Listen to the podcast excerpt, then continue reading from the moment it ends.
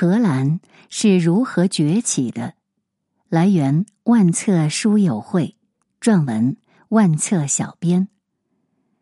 荷兰的崛起值得研究，无论从哪个角度来看，它都不具备成为世界大国的条件。首先，荷兰的地理条件和气候非常差，不宜居住。它有三分之一的陆地在海拔一米左右，四分之一的领土在海平面以下。它的纬度非常高，气候寒冷潮湿，而且从九月底到第二年的四月都是冬季。每年比较舒服的季节只有六七八这三个月。其次，荷兰除了飞鱼，没有任何自然资源，况且由于日照时间短，荷兰也不适合谷物生长。最后，他在历史上远离所有主要的文明，直到十二世纪才开始有人。直到二零一二年，荷兰的人口也不足一千七百万，甚至不及北京或者上海的人口多，而国土面积只比台湾岛稍大。但是，就是这样一个国家，居然主宰了世界长达一个世纪之久。荷兰是欧洲最早走出中世纪，并且资本主义开始萌芽的地区。尼德兰地区土地贫瘠，不适合发展种植业，但是濒临北海，渔业资源非常丰富。每年飞鱼都会成群结队的游到荷兰周围的北海地区，很多尼德兰人都从事打捞和贩卖飞鱼的生意。在大航海时代。尼德兰地区人口不过百万，渔民倒有二十万。不过，北海的飞鱼本身就是一种自然资源，周边国家也可以打捞。尼德兰的捕鱼业并没有什么优势。后来，尼德兰人发明了一种快速清洗和腌制飞鱼的方法，这样原本两天就会腐烂变质的飞鱼可以保存一年之久。依靠这项并不复杂的技术。尼德兰垄断了西欧的捕鱼业，并积累起了一些财富。飞鱼的捕捞一年只有一次，人均下来一年只有十公斤，养不活自己。那么，在休渔期，荷兰人就要考虑做点什么。大部分渔民想到的就是利用他们的渔船给欧洲其他地区运输货物。后来，荷兰人就有了“海上马车夫”的名声。除了海运，荷兰人还从英国进口棉花，纺成布匹卖到欧洲各地。而加工业是资本主义发展早期最有效的积累财富的方法。这和我们的浙江温州人很类似。温州地处浙江东南沿海，以山地为主，也没有什么矿产资源。雁荡山又将温州和内陆隔绝开来，陆地交通非常不便利。这一点和荷兰有相似之处，但是温州靠海，温州人又非常能吃苦耐劳，从海路跑到各地做生意，并将赚来的钱带回家乡开办工厂，从事加工业。荷兰人也是一样，他们通过渔业、海运和早期的手工业挣到一些钱后，就开始发展工业了。他们很会精打细算，并且善于合法的利用规则的漏洞来谋取最大的利益。这一点和温州人也颇为相像。如果有机会看一下在大航海时代各国的帆船，就会发现一个有趣的现象：荷兰的帆船和其他国家的帆船略有不同，它的肚子非常大。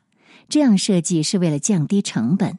因为当时欧洲各国的入港关税是以甲板的面积来征收的，这样一来，荷兰的运输成本就比英国和西班牙要低。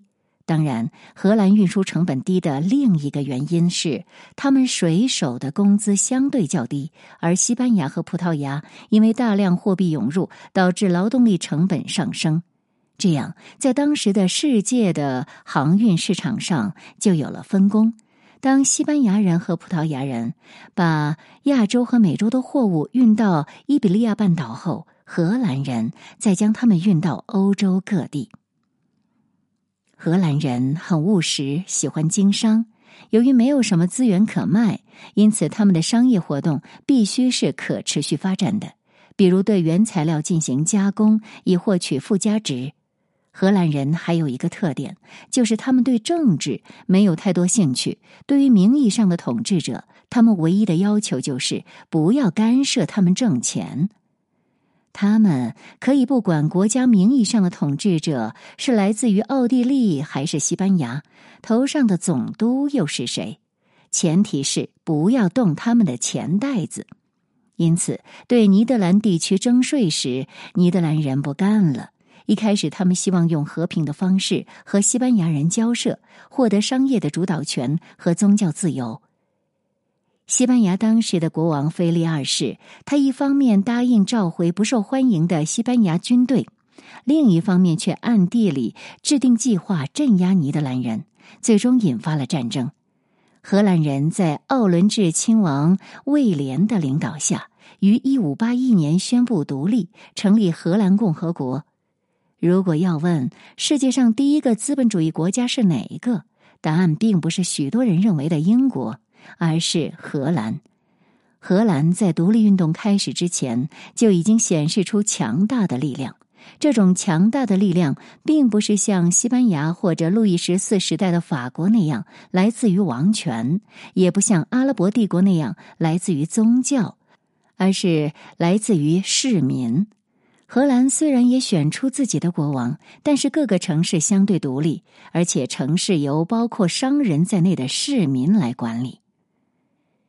在脱离西班牙统治之前，西班牙是荷兰最大的贸易伙伴。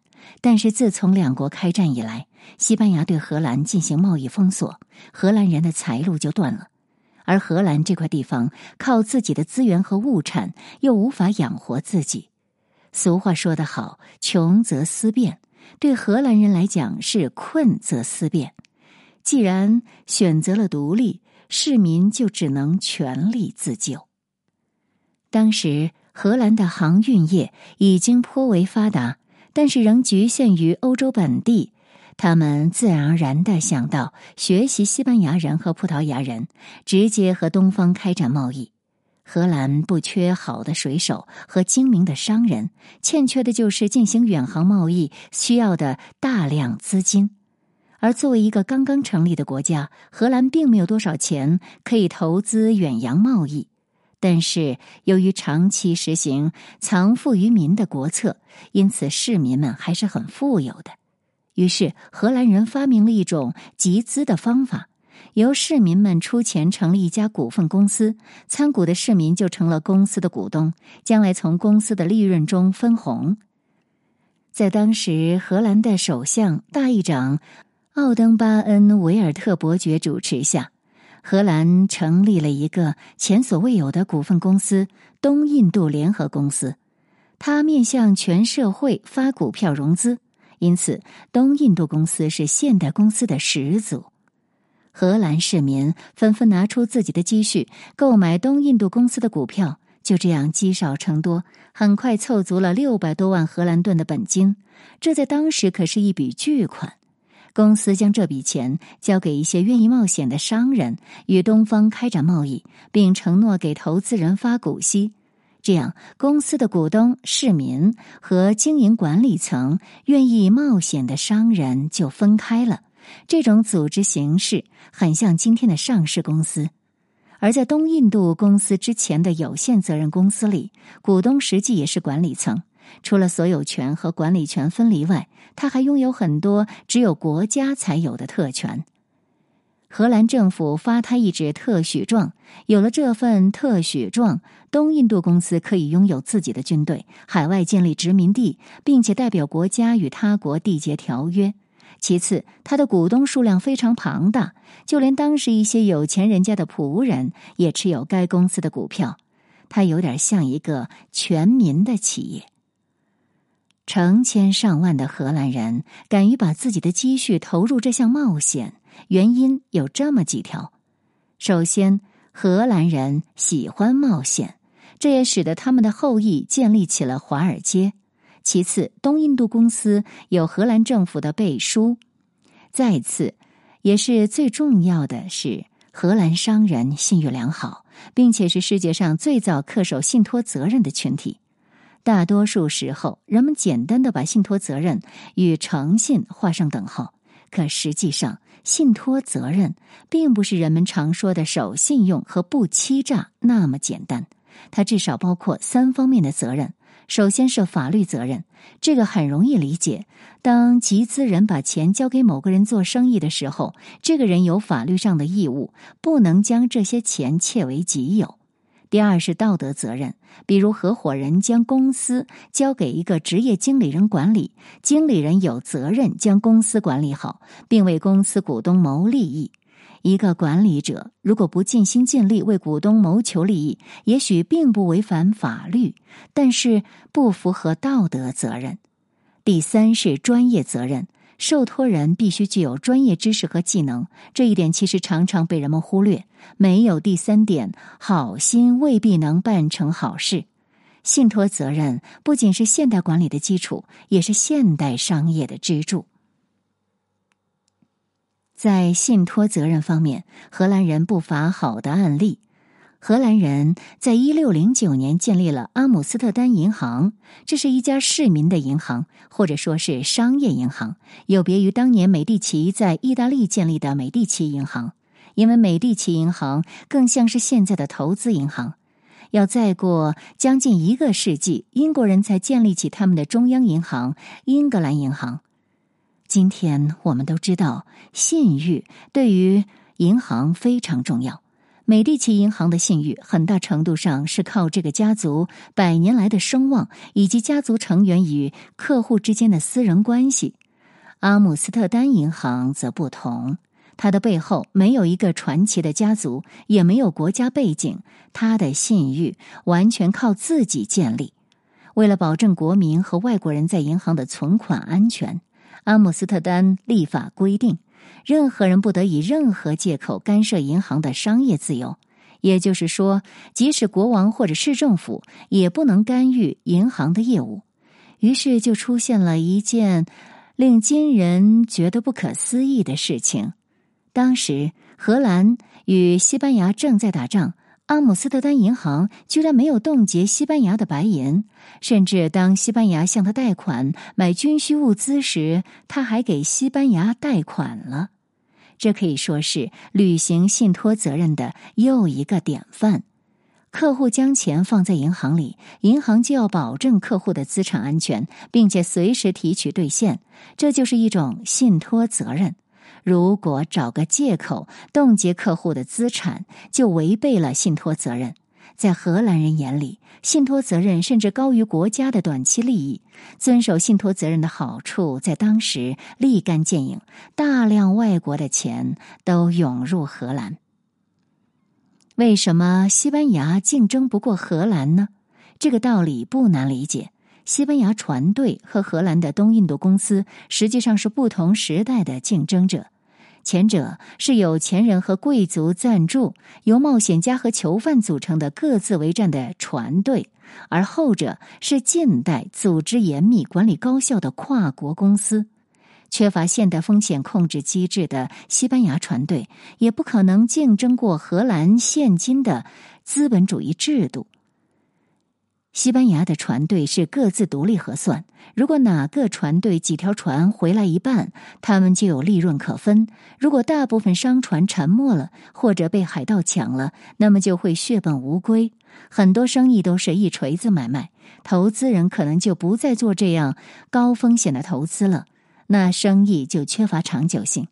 而东印度公司通过全民持股、风险共担，大大平衡了出海的不确定性。而且可以在发展初期的一段时间不分红，把利润投入到扩大贸易和修建基础设施上。他们在全世界各个地方修建码头、仓库、船坞、造船，扩大船队。在确定了贸易主导地位之后，才开始每年向国民和政府派发高额红利。这两种制度的对比，让我们看清了一个真理。一个只维护少数人富裕的国家可以强大一时，但肯定很难持久。那么，荷兰人为什么能够容忍十年不分红呢？不是因为他们觉悟高、有远见，而是荷兰人发明了一种新的资本运作体制。他们于一六零九年在阿姆斯特丹成立了世界上第一个股票交易所。东印度公司的股东只要愿意，可自由交易手中的股票，将其变成现金。在没有股市之前，资本的获利除了靠股息，就只能够放高利贷了。而基督教又不允许放高利贷，因此在很长的时间里，欧洲王公贵族的钱并没有好的投资渠道。而现在出现了一种新的投资方式——股市。于是，欧洲大陆的资金涌入荷兰，大量的资金涌入荷兰，荷兰的经济进一步繁荣。一六二五年，荷兰的移民在大洋彼岸的曼哈顿岛周围建立起他们的新家园，取名为新阿姆斯特丹，在那里最终建成了世界最大的股票交易市场。而今天，这个城市叫做纽约。在十七世纪，荷兰成为世界资本市场的中心。除了阿姆斯特丹银行，荷兰还建立起大大小小许多银行，并且创造了金融业中信用这个概念。通过信用给企业和个人贷款，在信托责任基础之上，荷兰人发明了有限责任公司。因此，可以讲，荷兰人创造了现代经济制度。当然，荷兰的全体市民也从这样的交易中获得丰厚的利润。到了十七世纪中叶，荷兰的全球商业霸权已经牢固的建立起来。东印度公司在全球建立了一万五千个贸易机构。在十七和十八世纪里，人口不到三百万的荷兰，其贸易额居然占据了全球贸易额的一半。在东亚。